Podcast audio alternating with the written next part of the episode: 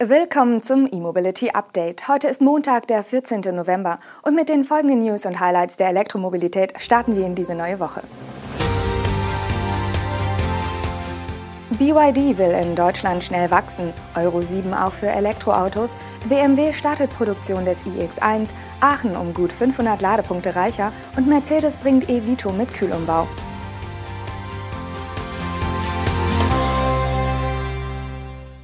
Der chinesische Hersteller BYD will laut eines Medienberichts allein in Deutschland bald eine sechsstellige Zahl an Elektroautos verkaufen.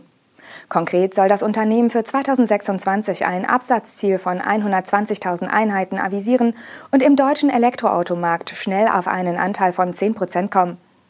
Das berichtet das Manager-Magazin unter Berufung auf Aussagen eines BYD-Managers gegenüber deutschen Autohändlern.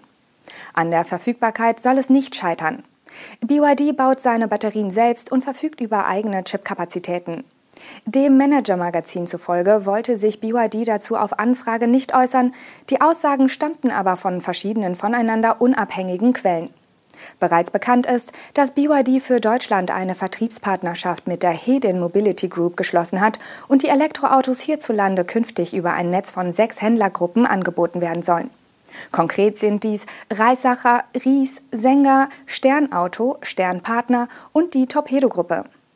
Zudem baut Hedin auch eigene Vertriebsniederlassungen auf, um sicherzustellen, dass Kunden bundesweit BYD-Fahrzeuge zur Probe fahren, kaufen, warten und reparieren lassen können. Laut Manager Magazin sollen die Händler in Deutschland jeweils konkrete Regionen übernehmen. Reisacher beginnt mit einem Laden in München, Sternauto bedient Berlin, Sternpartner die Hansestadt Hamburg, Torpedo wird in Frankfurt am Main aktiv, Sänger in Köln und Ries in Ravensburg. Hinzu kommt ein Geschäft in Stuttgart, welches die schwedische Heding-Gruppe selbst eröffnen wird. BYD will seine Elektroautopalette in Europa zügig ausbauen. Das E-Auto-Trio, mit dem BYD in vielen europäischen Ländern an den Start geht, könnte bereits im Laufe des kommenden Jahres zu einem Quintett ausgebaut werden. Die EU-Kommission hat ihre Vorschläge für die neue Abgasnorm Euro 7 vorgelegt, die ab 2025 gelten soll. Sie enthält erstmals auch Vorschriften, die sich auf Elektroautos auswirken, etwa zum Abrieb der Bremsen und auch der Reifen, die Mikroplastik freisetzen. Zum einen müssen, sobald die Euro 7 greift, alle neu zugelassenen Pkw einen Grenzwert für den Bremsabrieb einhalten. Zunächst sind 7 Milligramm pro Kilometer erlaubt, ab 2035 dann nur noch 3 Milligramm. Erstmals adressiert die neue Abgasnorm auch Mikroplastik, das durch Reifenabrieb entsteht. In diesem Punkt werden E-Autos eher gefordert sein als vergleichbare Verbrennermodelle. Denn Elektroautos sind wegen der großen Batterien im Durchschnitt schwerer und produzieren somit mehr Mikroplastik. Außerdem enthält der aktuelle Vorschlag der EU-Kommission Vorgaben zur Haltbarkeit der Batterien von E-Autos. Nach fünf Jahren oder 100.000 Kilometern darf die Speicherkapazität demnach nicht unter 80 Prozent des ursprünglichen Werts fallen. Nach acht Jahren oder 160.000 Kilometern sollen noch 70 Prozent garantiert sein. Die Vorgaben der Euro 7-Norm stehen aktuell noch nicht final fest. Es handelt sich zunächst um einen Vorschlag der EU-Kommission. Änderungen sind noch möglich. Im BMW-Werk Regensburg hat der Autobauer mit der Serienproduktion des iX1 begonnen. Damit werden nun in allen deutschen BMW-Werken Elektroautos gebaut. Wie BMW schon im Juni angekündigt hatte, werden in Regensburg mit dem Produktionsstart des iX1-Verbrenner Plug-in-Hybride und vollelektrische Modelle auf einer Linie gebaut. Im Falle des iX1 ergibt die Produktion in Regensburg zusätzlich Sinn.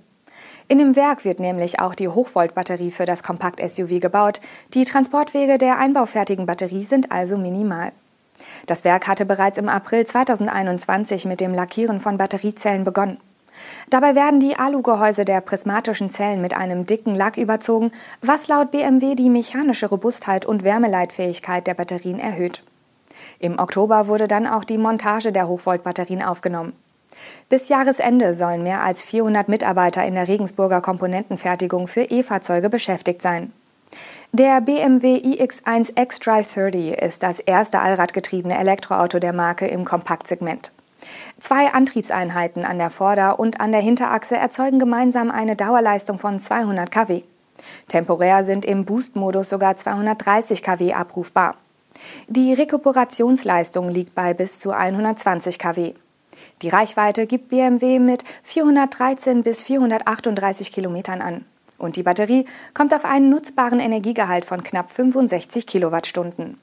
Die maximale DC-Ladeleistung liegt bei 130 kW. Wann genau die ersten Fahrzeuge des rein elektrischen BMW iX1 ausgeliefert werden sollen, haben die Münchner indes noch nicht mitgeteilt. Aus Aachen kommt ein Update zum Projekt Align. Das Vorhaben sollte ursprünglich Ende September dieses Jahres zu Ende gehen. Inzwischen wurde der Förderzeitraum aber bis Ende 2023 verlängert. Bislang wurden in Aachen im Rahmen des Projekts 524 Ladepunkte installiert. Die Abkürzung allein steht für Ausbau von Ladeinfrastruktur durch gezielte Netzunterstützung. Das Projekt sieht den Aufbau von öffentlichen, halböffentlichen und privaten Ladesäulen in Aachen vor. Neben den 524 errichteten Ladepunkten befinden sich weitere 58 Exemplare im Aufbau, meldet die Stadt Aachen nun. Bis Ende 2022 sollen 582 Ladepunkte an 58 Standorten zur Verfügung stehen, davon über 300 öffentlich zugänglich. Ein beachtlicher Anteil der Ladegeräte, nämlich 232, sind in elf Aachener Parkhäusern verbaut, 160 davon sind öffentlich zugänglich. Allein die an dem Vorhaben beteiligte RWTH Aachen hat bereits 48 Ladepunkte auf fünf Parkflächen erhalten, die nach Dienstlos und den Wochenenden ebenfalls öffentlich nutzbar sind. Gefördert wird der Ausbau in Aachen vom Bundesministerium für Wirtschaft und Klimaschutz. Dabei wird besonders auf die Gewährleistung der Netzstabilität geachtet. Dies wird durch ein intelligentes Energiemanagement-Konzept zusammen mit einem Solid-State-Transformator und der Anwendung von Batteriespeichern erreicht. Der Mercedes-Benz E-Vito Kastenwagen ist ab sofort auch mit einer speziellen Kühlumbaulösung von Kerstner erhältlich. Damit ist die lokal emissionsfreie Lieferung temperatursensibler Lebensmittel über größere Distanzen als bisher möglich. Der neue Evito Kastenwagen kommt dank seiner 60 Kilowattstunden großen Batterie auf bis zu 314 Kilometer nach WLTP. Die Reichweite mit dem Kühlumbau von Kerstner wird nicht angegeben, dürfte aber aufgrund des Gewichts der Komponenten und des Energieverbrauchs für die Kühlung etwas niedriger sein.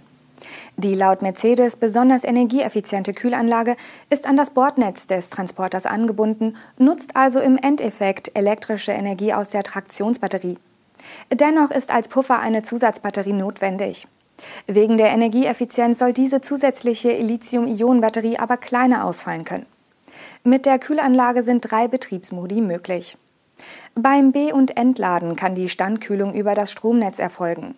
Während der Fahrt läuft die Kühlung über die Antriebsbatterie und während der Zustellung der Waren oder Pausen kommt der Strom für die Kühlaggregate aus der zusätzlichen Pufferbatterie. Die Kühlanlage ist übrigens im Unterflurbereich verbaut. Das war unser E-Mobility Update am Montag. Wir wünschen Ihnen einen guten Start in die neue Woche. Tschüss!